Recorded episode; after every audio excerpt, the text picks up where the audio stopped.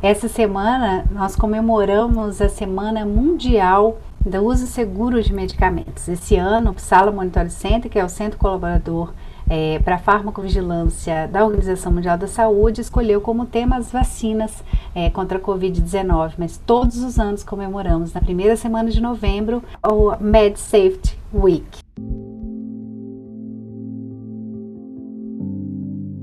Bom dia, boa tarde, boa noite. Seja bem-vindo ao SBA Podcast, o podcast da Sociedade Brasileira de Anestesiologia.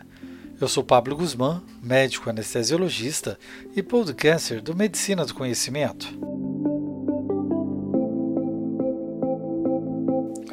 O SBA Podcast oferece informações, dicas, entrevistas e novidades de forma clara, simples e objetiva, promovendo a saúde ocupacional valorizando a defesa profissional e aprimorando a qualidade e segurança da medicina perioperatória aos colegas anestesiologistas de todo o Brasil e de várias partes do mundo. Nesse episódio, com patrocínio da União Química. Está no ar o novo portal da área hospitalar da União Química. Acesse e veja conteúdos atuais e exclusivos sobre os principais assuntos da sua especialidade www.uniãoquimicaconecta.com.br uma ferramenta que nos ajudará cada vez mais a unir o futuro à saúde das pessoas. União Química, vocação para a vida. Nesse episódio, conversamos com a doutora Elaine Carneiro Capucho, presidente do capítulo latino-americano da Sociedade Internacional de Farmacovigilância, e atualmente exerce a função de gerente de farmacovigilância junto à Agência Nacional de Vigilância Sanitária, Anvisa. Professora adjunta do Departamento de Farmácia da Faculdade de Ciências Médicas da Saúde da Universidade de Brasília, onde desenvolve a tríade ensino, pesquisa e extensão nas áreas de gestão, economia e vigilância sanitária. Seja bem-vinda ao SBA Podcast, doutora Elaine. Muito obrigada pelo convite. Agradeço a SBA por, estar aqui falar sobre farmacovigilância. Muito obrigada. A honra é toda nossa. Farmacovigilância é um tema muito presente no dia a dia do médico anestesiologista, mas por vezes muitos não compreendem o escopo eh, e as ações que caberiam a esse importante assunto. Eu gostaria de perguntar para a senhora quais seriam as principais ações que seriam destinadas, que se enquadrariam no tema farmacovigilância e quais as questões mais relevantes na nossa prática clínica? Bom, a farmacovigilância está presente o tempo todo, especialmente né, na, na rotina dos anestesiologistas, porque ela tem relação com os eventos adversos é, que apresentam, que estão relacionados ao uso de medicamentos como um todo. É, a farmacovigilância é o monitoramento dos produtos no mercado, né, na vida real, após os ensaios clínicos. Então, é quando a gente consegue compreender melhor como que se dá na prática clínica o uso daquele produto e os efeitos que são observados. Então, por vezes, alguns eventos adversos que não foram observados durante os ensaios clínicos, seja porque eh, eles são raros, seja porque eles têm relação com o uso concomitante com tantos outros produtos ou com comorbidades que não foram eh, estudadas durante os ensaios clínicos, nós conseguimos conhecer um pouco mais sobre cada produto que está no mercado. Ótimo. E algumas ações específicas compreendem alertas, comunicados, cartas aos profissionais de saúde. Como a Anvisa exerce esse papel para que esses documentos, muitas vezes é, burocráticos para nós que não estamos envolvidos com esse processo, cheguem à nossa prática e realmente possam prevenir eventos na, para a qualidade e segurança do paciente? Bom, quando o produto ele é submetido para registro na Anvisa, a farmacovigilância já começa a atuar. Então, é, na prática, na Anvisa, numa agência regulatória, a farmacovigilância ela não vai fazer só o monitoramento depois que está registrado. Antes do registro, a farmacovigilância avalia o que a gente chama de plano de gerenciamento de riscos do produto. Então, todo medicamento tem um risco, todo produto, né, todo equipamento, material, enfim, E na farmacovigilância, então, todo medicamento que é submetido para registro na Anvisa, a Anvisa recebe um plano de gerenciamento de riscos, que vai ser baseado principalmente nos ensaios clínicos que nortearam né, os resultados de eficácia e segurança. Então, com base nisso, há um plano de gerenciamento de riscos e esses riscos eles são identificados, são incluídos em bula e há um plano para isso, como por exemplo a carta aos profissionais de saúde. Então, dependendo do tipo de evento adverso, que às vezes tem relação não com o produto em si, mas com a prática, com o uso irracional, ou mesmo com a forma de administrar o produto, quando a gente fala né, de, de anestésicos, por exemplo, então são feitas cartas aos profissionais de saúde para que eles sejam orientados de como minimizar, como é, é, minimizar os riscos e ampliar os benefícios daquele produto. Então, para começar, a gente tem esse plano de gerenciamento de riscos e uma vez é, registrado o produto, todo produto, seja ele com um ano no mercado, seja ele com 20 anos no mercado, ele é monitorado pela Anvisa. Então, enquanto o produto está no mercado, a Anvisa faz um monitoramento desses produtos. E aí o que acontece? Ah, as informações vindas dos profissionais, vindas é, dos médicos que fazem uso dos produtos, né, que, que verificam os eventos adversos, então as notificações, essas informações, elas vão nos é, subsidiando para a tomada de decisão quanto a esse gerenciamento de riscos. Pode ser, por exemplo, uma alteração de bula, né? Então, um evento adverso que não foi observado, que agora tem relação com o produto, e essas informações elas são reunidas e comparadas com o que existe no mundo também. Então, como agência regulatória, a gente consegue avaliar e, e, e verificar o que está acontecendo em outros países, né, para também tomar essa decisão. A gente fala de detecção de sinais, né, que é olhar o que, o que está acontecendo com cada produto em relação a cada evento adverso e se isso é um sinal ou não é um sinal de segurança, que pode, por exemplo, vir a incluir uma alteração de bula como uma contraindicação. Feita essa inclusão como contraindicação, a gente deve publicar um alerta, por exemplo. Ah, não é uma contraindicação, mas incluímos um, um evento adverso em bula, então a gente pode, por exemplo, fazer um comunicado aos profissionais de saúde que isso está acontecendo. Aí pode ser, por exemplo, que esse produto, a relação, que é essa balança que a gente avalia o tempo inteiro, a relação benefício-risco mudou. De repente, o risco agora ele é maior do que os benefícios para esse produto, então ele é retirado do mercado. Então, essas são as consequências, né, as, as consequências de fazer uma farmacovigilância atuante, de olhar para o que está acontecendo na prática, no mundo real, é, com os produtos em uma determinada população. Tanto é que em alguns países alguns produtos são liberados, em outros não, há restrições em um e outros não, porque há também essa diferença, né, a gente sabe, de, de desempenho dos produtos de acordo com a população a qual ele, né, a população exposta ao produto. E dentro do processo de notificação de eventos adversos, nós estamos acostumados com os hospitais que já têm um processo de acreditação, um processo próprio, né, interno, institucionalizado. E como transformar isso na prática para uma agência de monitoramento a nível nacional e internacional. Como funciona o processo de notificação Bom, processo de, de eventos de eventos adversos? é a principal forma que, que as agências regulatórias têm né, de avaliação dos produtos que estão no mercado.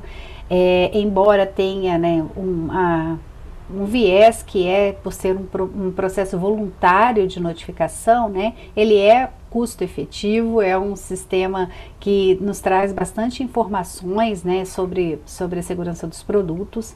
E a Anvisa, desde 2001, né, que ela, tem, ela é, atua como Centro Nacional de Monitorização de Medicamentos, ela criou o projeto Hospitais Sentinela, foi justamente para estimular essas notificações institucionalizadas, né, que dentro dessas instituições as notificações fossem também trabalhadas, porque imaginem, né, a informação quando chega para o próprio médico vendo o evento adverso acontecer, ele precisa documentar melhor, analisar as condições do paciente, que produto é esse, quais os outros produtos que ele está utilizando, se há uma interação medicamentosa, se não há.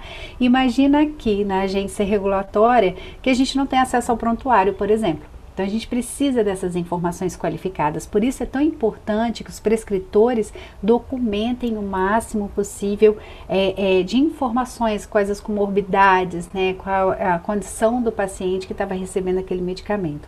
Então o processo de notificação ele pode ser, por exemplo, como é, você citou, dentro de um no sistema de gestão da qualidade, que depois encaminha para um setor dentro do hospital. Pode ser uma gerência de risco, setor de qualidade que vai qualificar a informação e encaminhar para a Anvisa, ou é, pode ser também o um envio diretamente ao site da agência. Então existe lá um banner chamado Vigimed, né, que é só clicar ali que tem acesso. Agora, em setembro, nós lançamos uma ficha ainda mais é, é, é, amigável ao celular, por exemplo, é mais fácil notificar e quanto mais informações, mais detalhado for, melhor para que a gente possa tomar a decisão aqui relacionar, fazer o que a gente chama de análise de causalidade, né? Que é avaliar essa relação entre o produto e o evento que está acontecendo.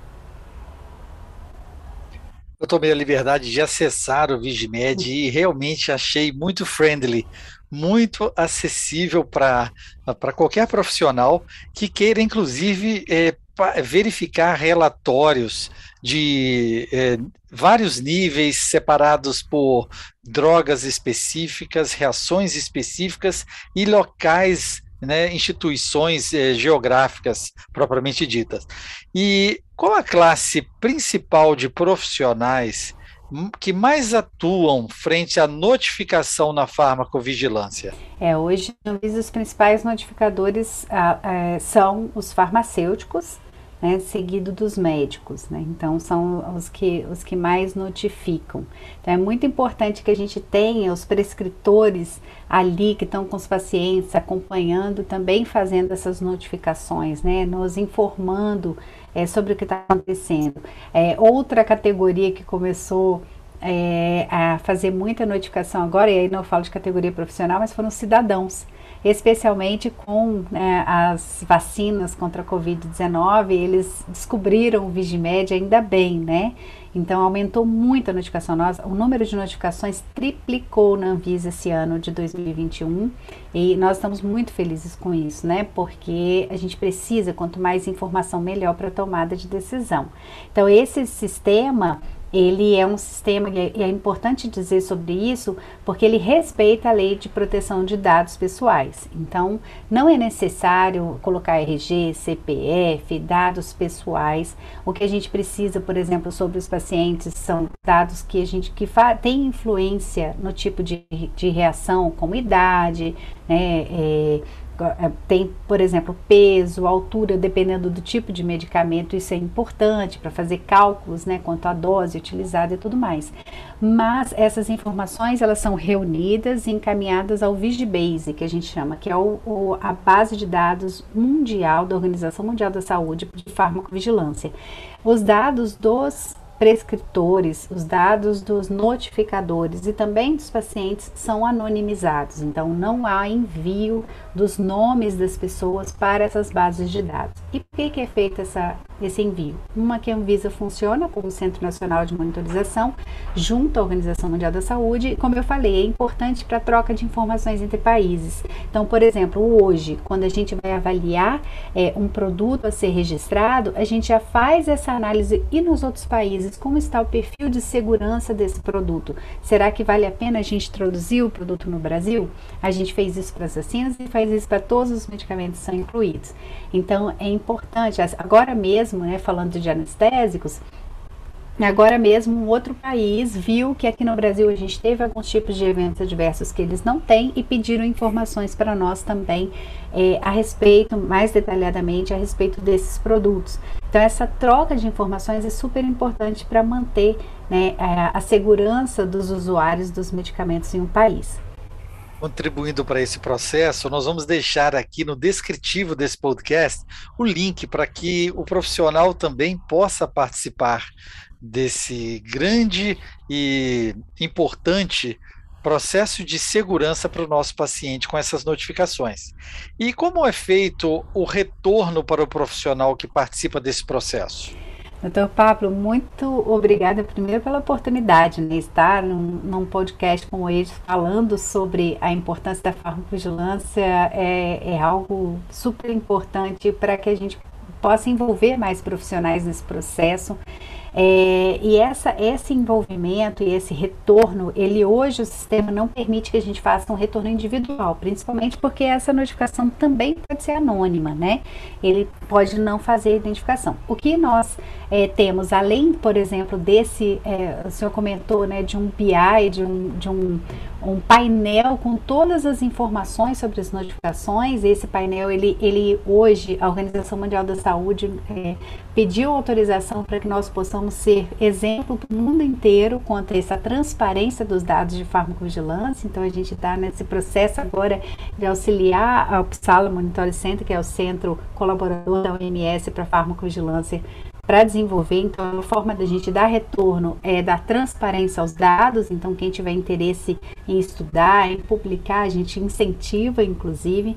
A outra forma que a gente vai espera ainda é, esse ano, no primeiro trimestre de 2022, é, são os informes públicos mostrando quantas alterações de bula acontecem a partir dessas notificações, né?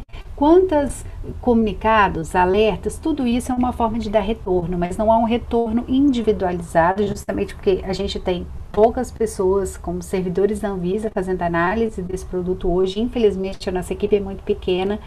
Nós temos 6 mil notificações por semana para analisar. Então, nosso compromisso é analisar 100% das notificações é, e dar esse retorno que é coletivo, né, que a gente chama.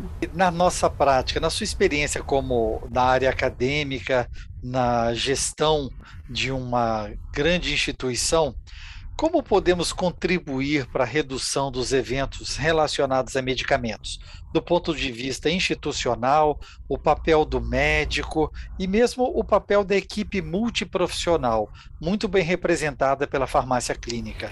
Bom, é, a redução dos eventos adversos passa por admitir que eles acontecem, né? Passa por admitir que é possível que algo dê errado é, durante o uso de um medicamento. Então, para começar, a gente deve tentar reduzir os erros de medicação que são evitáveis, né?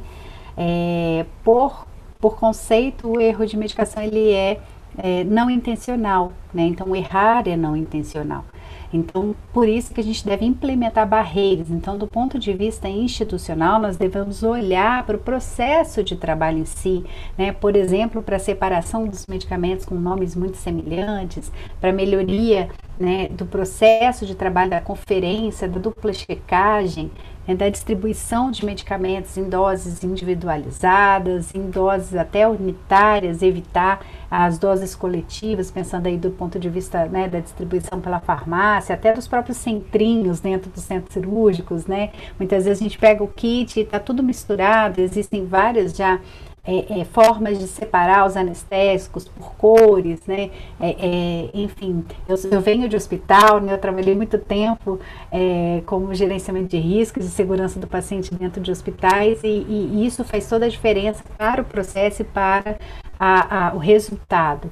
É, a outra forma é usando um label, né, o que está aprovado um, né, dentro de bula é, e, se, e se há é, uma necessidade de fazer uso off-label, que ele esteja baseado em evidências científicas, né, que ele tenha esse amparo científico de um estudo já publicado, porque às vezes é, não é interesse do próprio fabricante é, incluir em bula é, algumas determinadas utilizações né, do medicamento, mas é, que isso já está respaldado cientificamente. Então, isso é outra forma importante. Por isso, o papel do médico nisso, de avaliar as evidências científicas, se basear em evidências científicas para essa tomada de decisão. Né? É, e os anestesiologistas eles têm esse, esse histórico né, de trabalhar pela qualidade, pela segurança do paciente, já trazem esses processos de qualidade, de protocolos de segurança no uso dos medicamentos. Então, é muito importante que é, essas, esses protocolos eles sejam implementados entre equipes. Então, muitas vezes também tem a equipe A que usa de um jeito, a equipe B que usa de outro e a equipe de enfermagem roda, roda as duas equipes. Então, essa é, discordantes entre uma equipe e outra, é, pode confundir, por exemplo, a equipe de enfermagem que está ali, né, fazendo a, a, a, a, a ronda, né, é, e enfim, a, cobrindo aquelas cirurgias, né? Então é importante ter essa troca de informações entre as equipes, pensar em protocolos institucionais e aí vem o papel do farmacêutico clínico também trazendo os seus conhecimentos, né, de, de tanto de farmacologia, mas fazendo essa ponte com a farmácia, né, é, para que com centrinhos ou com os, as farmácias satélites, centro cirúrgico, para que é, todo esse processo ele, ele aconteça de forma adequada, né. É, a equipe multiprofissional ela pode estar ali, inclusive, para auxiliar na detecção desses eventos adversos, pensar em como melhorar o processo de uso, mas também registrar esses eventos e comunicar, tanto pelos médicos quanto pelo, pelos farmacêuticos, mas essa troca é, ela é muito importante e que seja, né, de preferência, mais coesa entre as equipes, porque isso confunde muito. Eu dar um exemplo aqui, foi no sul. É, o, o, quando começou essa coisa de, de ter medicamentos de cores diferentes, é, come, os médicos começaram a reclamar porque eles, eles rodavam os vários hospitais e em cada hospital a cor era de um jeito. Então, os farmacêuticos se reuniram e definiram para aquele, né, né, é, lá na, na comissão de farmácia, dentro dos conselhos, é, definiram as cores, padronizar entre instituições, inclusive entre cidades, não era só entre equipes dentro de uma instituição, justamente pensando na segurança do paciente. Então, essas trocas elas são muito importantes e isso auxilia. A farmacovigilância, por conceito, né, ela é uma ciência, e ela também deve prevenir eventos adversos e não só tratar né, e, e, e, avaliar os eventos adversos que aconteceram. Eu deixo então aberto o nosso canal da SBA Podcast para as suas considerações e a sua mensagem aos colegas anestesiologistas de todo o Brasil e de algumas partes do mundo que nos ouvem, mostrando a importância e a interação entre o médico anestesiologista na sua prática com uma agência institucional e federal que participa tão ativamente no monitoramento das reações e eventos ligados à prática da medicina no seu dia a dia. Bom, é uma oportunidade ímpar porque eu tenho que dizer para os médicos que nos ouvem, para os residentes, para os estudantes, que o que a, agência, né, a Anvisa, ela só vai saber que alguma coisa aconteceu se vocês contarem né? Porque a gente monitora os relatórios internacionais, nós monitoramos os dados das indústrias farmacêuticas, nós monitoramos o que acontece no mundo todo. Mas o que acontece na sua prática clínica, se você não nos comunicar, a agência não vai saber. E olha a importância que tem é, cada profissional de cada pedacinho desse país dizendo que alguma coisa está errado, por exemplo, com o produto. Vai que é um problema de lote do produto é, que sei lá, ter uma concentração maior do que deveria, por exemplo, ou é, né, tem algum problema no, no, princípio ativo, que eu lembro bastante dessas discussões que a gente teve, eu como gerente de risco, e que tinha uma inefetividade terapêutica do produto. Essas informações, somando cada um de vocês aí na sua prática que nos comunica, nos traz o que a gente fala de sinal de segurança. Poxa, alguma coisa está errada, não é só em uma cidade, em uma clínica clínica com um profissional, está acontecendo no país todo. E isso nos ajuda a dar a, a agilidade na tomada de decisão para que cumprir a missão da Agência Nacional de Vigilância Sanitária, que é promover e proteger a saúde da população brasileira. Então, o papel de vocês é fundamental. agradeço mais uma vez pela oportunidade de falar sobre isso e convido todos a conhecer um pouco mais sobre a farmacovigilância e a notificarem no Vigimed. Muito obrigado. Nós é que agradecemos e as portas estarão sempre abertas para novos assuntos no nosso SBA Podcast. Muito obrigada. No mundo cada vez mais vibrante e repleto de oportunidades, você precisa de uma fonte segura de informações, respaldada por renomados e conhecidos profissionais. Vamos lá! Ative a notificação para ser informado quando o novo SBA Podcast for publicado Estamos no SoundCloud, Spotify, Deezer, Apple e Google Podcast. Deixe seu like, seu joia, sua curtida onde você nos escutar. Compartilhe também com seus contatos. Mande seu comentário. Escute também o SBA Podcast direto no site da SBA, no www.sbahq.org. Essa é uma parceria da Sociedade Brasileira de Anestesiologia e o Medicina do Conhecimento. Afinal, compartilhar é multiplicar.